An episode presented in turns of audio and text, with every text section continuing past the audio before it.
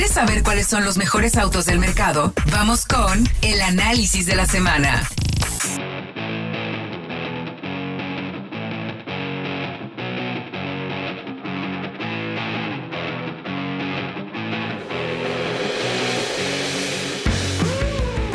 ¿Qué tal? ¿Cómo estás? Buenos días, buenas noches o buenas tardes. Qué gusto me da saludarte. Soy Héctor Ocampo y hoy vamos a hablar de comparativos. Las comparativas son parte importante a la hora de decidir una buena compra. Y si hablamos de modelos recién llegados en el mercado, que es todavía más importante, seguramente te vamos a ayudar a tomar una muy buena decisión. Está conmigo, como en todos los podcasts, mi querido Fred Chabot, el hombre que más sabe de autos en este país. Mi querido Fredo, bienvenido a este análisis. Héctor, muchísimas gracias. Análisis muy interesante. Entre, bueno, en un segmento que está calientito, calientito, el de las SUVs. El que hierve. Esas camionetas que todo mundo tiene en la cabeza, que todo mundo quiere comprar, pero nadie sabe qué comprarse, porque además hay 8 mil millones de opciones, 20 mil opciones diferentes, precios para todos tipos, sabores y colores, y la gente siempre nos pregunta, ¿y cuál me compro? Bueno, pues en este comparativo te lo vamos a decir.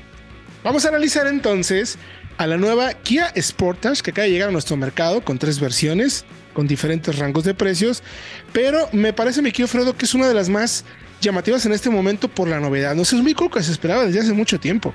Así es, ya teníamos esperándolo al menos un año. Llega finalmente desde Corea, no desde Estados Unidos, tema de disponibilidad, ya lo sabemos, y el diseño es muy vistoso. Me atrevo a decir que es, junto con la Tucson, la subcompacta, que ya son casi medianas, más vistosa, más elaborada en cuanto a diseño, ese frente con esa forma de los faros, la parrilla, todos los pliegues, llama muchísimo la atención. Cuando la tuvimos a prueba, vaya que nos volteaban a ver y que además un par de personas nos preguntaron, oye, ¿qué coche es? Sí, fíjate que el tema de diseño, como bien decimos, no siempre, a veces es difícil evaluar, ¿no? Porque finalmente, pues para gusto los colores, pero sí tenemos que reconocer que dentro de la propuesta visual en el segmento de las SUVs compactas, como bien mencionas, es la que mayor propuesta distinta puede, podemos decir tiene. Ojo, también es la que más diferente es al resto de sus hermanos, porque justo eh, acabamos de venir de de Nueva York y tenían todas las camionetas formadas. Y se veían todas reconocibles como muy Kia, pero esta sí daba un salto muy importante en cuanto a imagen y diseño, cosa que personalmente me agrada porque está llena de perfiles y ángulos muy participativos y unas eh, luces ahí como boomerang, si le podemos llamar así, que es un término que, que tiene más, más, digamos, sumado Nissan, pero que le puede quedar bien a esta por las características que tiene, la vuelve muy interesante. Vamos entonces a poner eh, los pelos, los puntos sobre las IS, mi querido Fredo y empecemos. Sportage llega, como bien dices, después de un buen rato en nuestro mercado, llega de Corea y además llega con la plataforma más grande. Este Sportage es más grande que la generación anterior que llegó a nuestro mercado. Creo que eso es muy importante que lo entienda el auditorio. Sí, claro, crece, es más grande que la Tucson. Crece alrededor de 30 centímetros de largo respecto a la generación anterior. Es muchísimo más grande y esto la coloca precisamente pues en, una, en enfoque muy similar al de la Tiguan, que también llega a una versión larga a México. En Europa se vende una más pequeña y la prioridad en ambas es el máximo espacio, tanto en cajuela como para pasajeros posteriores y delanteros. Totalmente de acuerdo. El enfoque es ese. De hecho, paréntesis importante, es tan grande el Sportage que creíamos que incluso le podría caber una tercera fila. Así de grande, así de grande se percibe. Podría, quizás no es lo más lógico porque evidentemente quedaría muy pequeña, pero sí tiene espacio suficiente. La segunda fila es amplísima. Pero bueno, vamos entonces por versiones de equipamiento. Sportage llega con tres versiones, EX, EX Pack y SXL. La versión de entrada cuesta 626.900 al momento que realizamos este podcast y es importante aclarar que viene con una mecánica de 4 cilindros, 2 litros y 153 caballos. Es, mi querido Fredo, la única en el segmento en este tamaño que mantiene ya este motor. Ya no hay ninguna que tenga un motor digamos, tan pequeño, ¿no? Aspirado. Tan pequeño y, sobre todo sí, porque la Tiguan hay una versión con 150 caballos, que es equivalente a la Sportage de entrada, pero la Tiguan es turbo y tiene más torque. Entonces, por eh, desempeño no se compara. Había, recordarás, una X5 con este motor, bueno, con un motor así de este tamaño, una Tucson. Ya no las hay, ya lo mantiene para, para tener un precio de entrada más bajo, ese gancho que pues muchos quieren, una sub más grande, pero no necesariamente la más costosa o la más potente, principalmente urbana. Me parece que les vamos a decir justo en, en este, para esto se trata precisamente este podcast, que se queda un poco corto en desempeño. No lo hemos manejado, pero sí creemos que por el tamaño, las características y sobre todo precio y segmento se queda un poquito corta. Estás pagando 626.900 pesos de entrada. El rival directo, que es como bien mencionas, Volkswagen Tiguan, la versión de entrada que es la Treadline Plus, con el motor 4 cilindros, turbo 1.4 litros, 150 caballos, cuesta 574.990 pesos. Es pues 50 mil pesos más barata. y, aquí hay otra métrica para entender más o menos cómo se coloca la Sportage. No me odies, por favor, Héctor, porque me voy a ir a otro modelo. No quiero una MX5. Además, además. No, a la Tucson, porque la Tucson es su prima hermana, comparten la arquitectura, es un poquito más larga las puertas, tampoco es demasiado, ¿eh? no se vayan con la finta. Un poquito más grande. Y la Tucson, por 561.900 pesos en versión de entrada, tiene ya el motor 2.5 por el que en las portadas hay que pagar 680, si no me equivoco, 676, por ahí. Si nos vamos ya a la versión precisamente que ya tiene el 2.5 que mencionas con 187 caballos, 676.900 pesos. Insisto, 187 caballos, 178 libras. Que, a ver, se mueve bien, es buen producto en ese sentido, pero ojo, el Tiguan, que es el modelo que estamos comparando directamente, aunque tiene 150 caballos, tiene 184 libras-pie de torque. Y además, la Tiguan o el Tiguan, no sé cómo, cómo prefieren yo llamar la Tiguan. Le Tiguan. le Tiguan. Eh, además tiene caja doble embrague, es una DSG de 6 velocidades, de cambios muy rápidos que le ayudan. Entendiendo que ninguna tiene un desempeño de coche deportivo. A ver, por más que sean turbo o no sean turbo, doble embrague, la idea es que la Tiguan cambia más rápido y de hecho esto nos lo han dicho la misma gente de Volkswagen. En la Tiguan por ser más grande buscan ese, pues ese extra de desempeño con la doble marca que no la tienen en la Taos o en el Jetta, por ejemplo. Luego la versión tope de Kia Sportage cuesta la SXL 733.900. Mismo motor, 2.5 litros, 187 caballos y 178 libras. 180, pues redondeémoslo para que no hacemos más bolas. ¿Qué tiene Tiguan del otro lado? Tiguan es muy completa porque tenemos cinco versiones. Como mencionaba, arrancamos con la Trendy Plus, está la Comfortline 5 asientos. Ojo, hay una Comfortline 7 asientos. Lo que decíamos de las puertas, que podría tenerlo también. Exactamente. Y también hay una Airline la de 1.4 litros también. Es una versión muy completa, equipada, pero sin llegar al motor grande, porque Volkswagen Tiguan sí ofrece un 2.0 litros, también categoría o equipamiento R-Line, con el motor 2 litros de 180 caballos y te voy a decir exactamente 236 libras pie. Es correcto, 236 libras pie. Con la DSG de 7 cambios. Sí, es de las más contundentes del segmento, esa Tiguan, porque aunque gana peso por la tracción integral, arranca como bala. Esa sí tiene cierto toque más deportivo que me gusta mucho. Y la DSG es un poquito más rápida todavía esta de 7 que la de 6. Sí, tiene una, una relación más y pues seguramente tiene que haber un cambio en la gestión totalmente. Y ojo, esta versión también tiene all-wheel drive. Si bien el rival directo por precio entre la versión tope de la Kia Sportage, que es la que vamos a referir, porque también aquí ya tuviste oportunidad de manejar, que es la de 733.900, el rival directo tendría que ser la T1 Airline con el 1.4 de 150 caballos y 180 libras de 721.900. Ahí, tal cual. Pero ojo, importante mencionar, hay una versión R-Line con el motor de 2 litros turbo de 180 caballos que se mueve espectacularmente y all-wheel drive. Importante mencionar ahí. Ahora, mi querido vamos por el equipamiento. ¿Qué tenemos cuando estamos viendo la Kia Sportage? Me parece, insisto mucho, hay que irnos a la versión intermedia y tope porque la versión de entrada también me parece que se queda un poquito corta, ¿no? No tiene tanto equipamiento tan visualmente atractivo cuando entras a la camioneta. Es que sí, la Kia Sportage y como su prima alemana la Tucson, en versiones de entrada pierden como que ese, esa vistosidad. No sé si existe la palabra, perdón. sí, pero sí existe. Son menos vistosas porque las, las, versiones tope de gama tienen este acomodo de pantalla doble para el cuadro digital y la pantalla central de 12.3 pulgadas. Y las versiones desde la intermedia ya lo pierden porque cambia completamente la pantalla del cuadro digital por un, digamos, una unidad eh, análoga, pero no solamente digamos, cambia hasta la carcasa. Correcto. Es decir, el tablero es diferente. Entonces tiene otra vista, tiene otra, otra imagen y eso en la Tiguan no pasa, porque la Tiguan tiene siempre pantalla de 8 pulgadas en todas las versiones y el cuadro digital lo tengas o no, digamos que la carcasa que alberga el cuadro de instrumentos es la misma. No sé si me Correcto. expliqué, pero me Sí, sí, sí. Sí, vaya, se nota mucho la diferencia entre una y otra, en pocas palabras. Ah, así es. Por ejemplo, para que puedas tener esa pantalla dual, tienes que irte directamente a la versión top, hasta la de 733 mil 39. pesos. Tienes que irte para tener esa pantalla dual de 12.3, que es el cluster más el sistema de, de sonido. Obviamente, a pesar de la versión de entrada que tiene la pantalla de 8 pulgadas, tenemos Apple CarPlay y Android Auto, que eso es importante. Si no me equivoco, son inalámbricos. En la Volkswagen solamente. en la Volkswagen. Sí, en la Hyundai, en las versiones de entrada son con cable. Ya en la tope, en las dos tope de gama, que es la X-Pack y la SXL, ya son inalámbricos también. Un punto interesante. Porque Audio, equipo de sonido importante. En la versión tope, que es la XX SXL, perdón. 8 bocinas, sistema de sonido Harman Kardon. Tenemos aire acondicionado automático de doble zona, que me parece vital, importante, básico.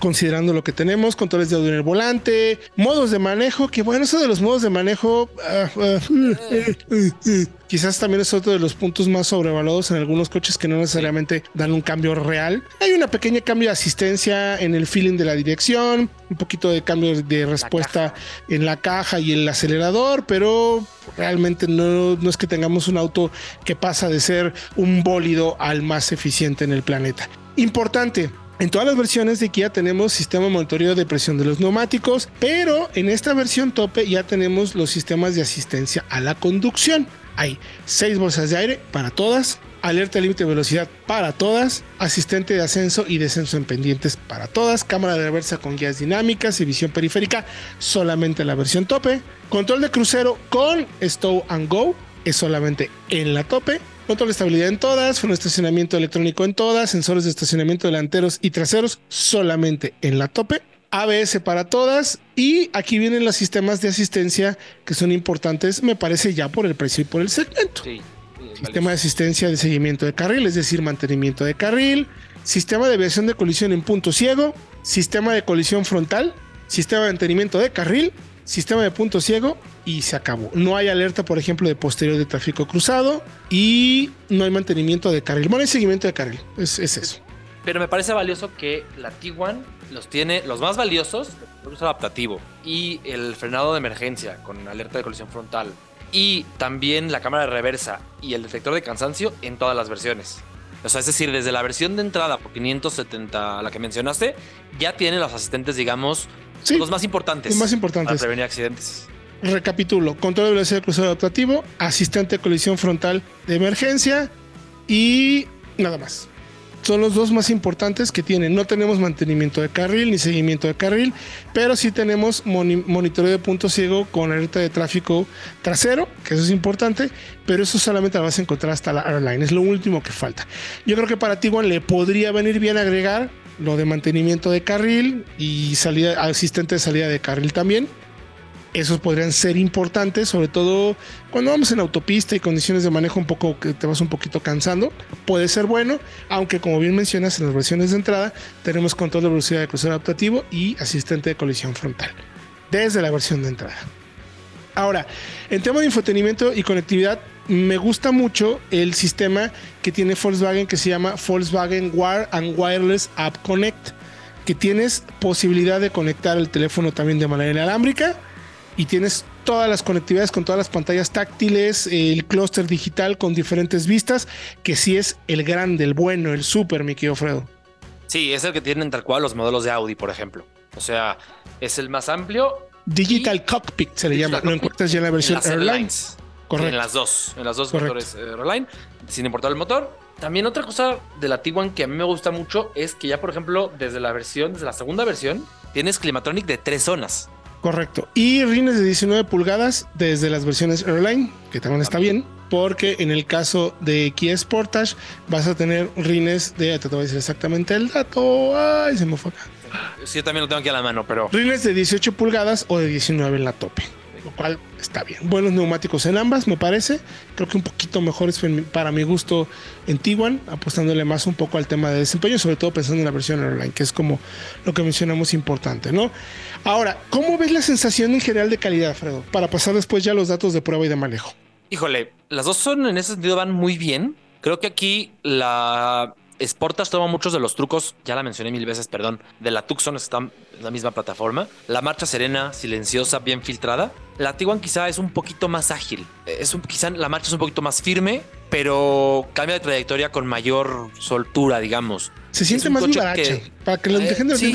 responde más rápido. O sea, te- Lo sabes muy más, bien qué quieres hacer. Tú dices, quiero hacer esto y la camioneta responde. No quiere decir que no lo haga Sportage, pero digamos que está Más como más relajada. Es como si hablaras con alguien que se acaba de despertar. Bueno, no es la palabra correcta, pero alguien que tomó café y que no tomó café. Así de sencillo. Los dos ya despertaron, están pilas, pero hay uno que está un poco más pilas, en pocas palabras, ¿no? Básicamente, yo en ese apartado no sé con cuál te quedabas tú, pero a mí me gusta un poquito más la Tiguan. Bueno, no hemos, no hemos votado, es correcto. Por equipamiento Sí. de seguridad, me quedo con Sportage. Pero es que el Sportage tiene completa. todo lo que tiene solo hasta la versión tope. Pues sí, Y la Tiguan tiene, quizá no, no es tan completa en versión tope, pero de Pero serie tiene más cosas. Exacto. O sea, yo en, en ese apartado de si vamos a seguridad plenamente, me quedaba con la Tiguan porque ya sí, pues de desde entrada 567 tienes mil ya- pesos lo tienes. lo más valioso es el freno de emergencia, me parece a mí. Y ya lo tiene. Sí, pues sí, los dos puntos y las bolsas de aire, frenos, sabes, bla, bla, bla, todo eso Ah. lo tienen las dos. Eso sí, seguro. Es interesante. Yo creo yo me quedo con, con Sportage porque me, me parece que está bien que en la versión tope le pongan tanto, aunque sí, en las de entrada debería de tener ya algo. Oye, estás pagando 676 mil pesos no tienes nada. No, tienes razón. Me quedo con, con seguridad con, contigo. Aunque el Sportage tenga más al final. La versión tope, sí. Calidad de materiales y ensamble muy parejas. Muy, yo parejas. no- no me, no me mojo, como dicen los españoles. No, no, no, no, no. Tienes No que escoger. Creo. eh, lo que pasa es que yo no he visto lo de la versión de entrada de Sportage, porque la versión de entrada de Tiguan también tiene algunas cositas de materiales que Sí. podrían mejorar, sobre todo en puertas y las partes bajas del coche. O sea, no es la mejor calidad de materiales. Ya en la versión Fairline sí encuentras unos asientos espectaculares, tablero todo, pero creo que el ensamble de las dos están perfectas. Yo le daría un empate. Es más vistosa quizás, es más vistosa quizás. acuerdo. Sportage en tema tecnológico y todo, conectividad, prácticamente lo mismo. A mí personalmente me gusta mucho más cómo funciona el sistema de Volkswagen por ser inalámbrico en todas las versiones. No, no, es cierto. No es cierto, no es cierto. Son las versiones online. Pero hay un punto, Fredo, que luego no nos fijamos cuando estamos probando los coches. Bueno, si nosotros nos fijamos, pero la gente cuando Sí. lo prueba. Puedes tener el Android Auto y Apple CarPlay y puede funcionar muy bien. Pero ¿cuántos pasos tienes que dar para regresar al menú principal del coche? Del aire o del, del equipo de sonido o algo que vas a ajustar del auto. En el caso de Volkswagen, siempre tienes un menú lateral que tienes acceso directo a todo. A todo. En el resto, no. Y la Sportage no es tan precisa con. Así es que me quedaría con Tiguan en ese sentido. Yo también. Yo también. Este infotenimiento de Volkswagen es muy intuitivo. Quizá el de las, curiosamente, el de los coches de segmentos inferiores, el de la Taos, por ejemplo, el del Jetta, no me gusta tanto como este. El de la Tiguan me fascina. Por bueno, eso que pues, mencionas. Más lana, claro. Por eso que mencionas. Es muy, muy bueno. Y luego en tema de, en general, de calidad de marcha y eso, depende más de gustos. Creo que las dos son muy buenas. Tiguan, como decíamos, muy veracha. Sportage se ha refinado considerablemente. Es una muy buena calidad de marcha, no quiere decir que sea mala, pero ahí sí yo creo que depende de gustos, ¿no? Las dos son muy, muy buenas. Sí, es como dices tú, es gustos. La Sportage es un poquito más refinada, un poquito más silenciosa, un poquito menos, se agita menos eh, en, imperfecciones. Es decir, tal cual, no vibra tanto. Y la Tiguan, en contra, es un poquito más ágil. A mí me gusta la puesta a punto de la Tiguan, pero ahí creo que no hay. Vaya, es un happy, como dicen, un Happy happy, problem. happy problem, Pues sí. el, la que elijas. Sí, si te gusta sentir el manejo, pues eso, si te gusta ser más refinado, eso. Las dos son perfectas en ese sentido. Y luego nos vamos a los datos. Ahí viene lo importante.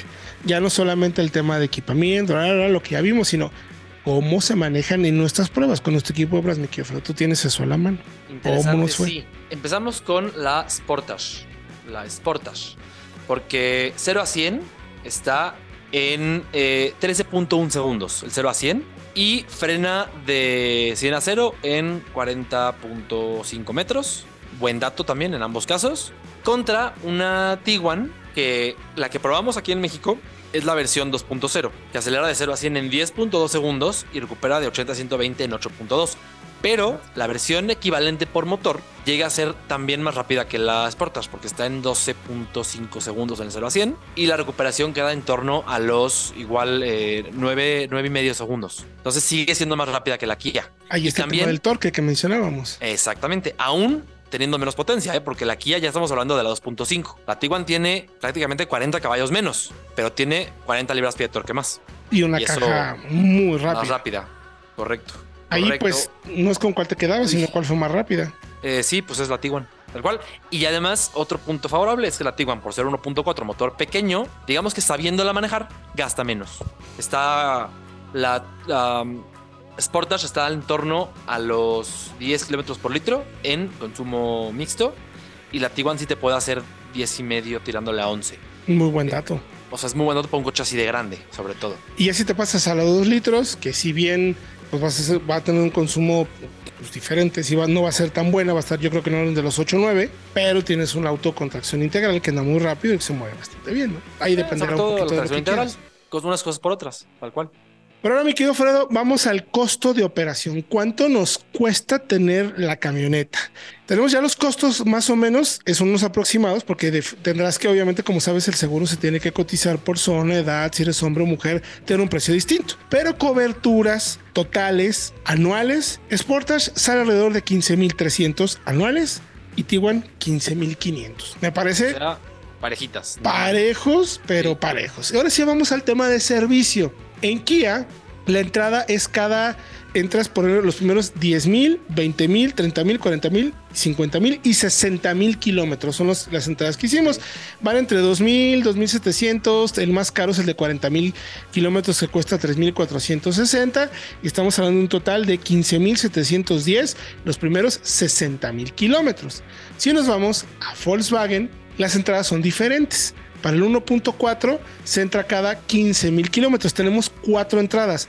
15 mil, 30 mil, 45 mil y 60 mil, es decir, un año, dos años, tres años y cada cuatro y cuatro años. Así es como lo, lo tiene la marca separado.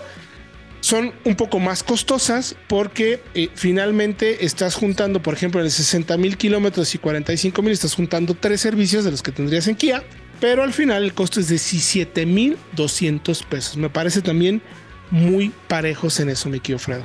Sí, ahora hay un factor que define, porque en Volkswagen son obligatorios cada año. Es decir, si tú no llegas a, la- los kilómetros que te piden, tienes que llevarla igual cada año. Y en Kia es cada seis meses. Entonces, digamos que tú manejas solamente 8000 kilómetros por año. Bueno, en Kia tendrías que ir igual dos veces a taller y en Volkswagen solo una. Así se van recorriendo y potencialmente termina siendo más cara de mantener en, en mantenimiento, en servicios, la Sportage. ¿Con cuál te quedabas después de todo este análisis? Híjole, yo creo que yo sí me compraba la. ¿Puedo irme por Airline 2.0 o no me alcanza, digamos? Obvio, te pasaste 80 mil pesos. Digo, si quieres, sí, pero estás Son considerando 60. que a ver, son 60. 733 mil 900 la versión tope de Sportage. 39, por 900. 802 mil 990. 60 mil pesitos. 62 mil pesitos. Casi un 10%. Es que creo que sí me quedaba con la Sportage si tuviera que compararla con la Tiguan 1.4.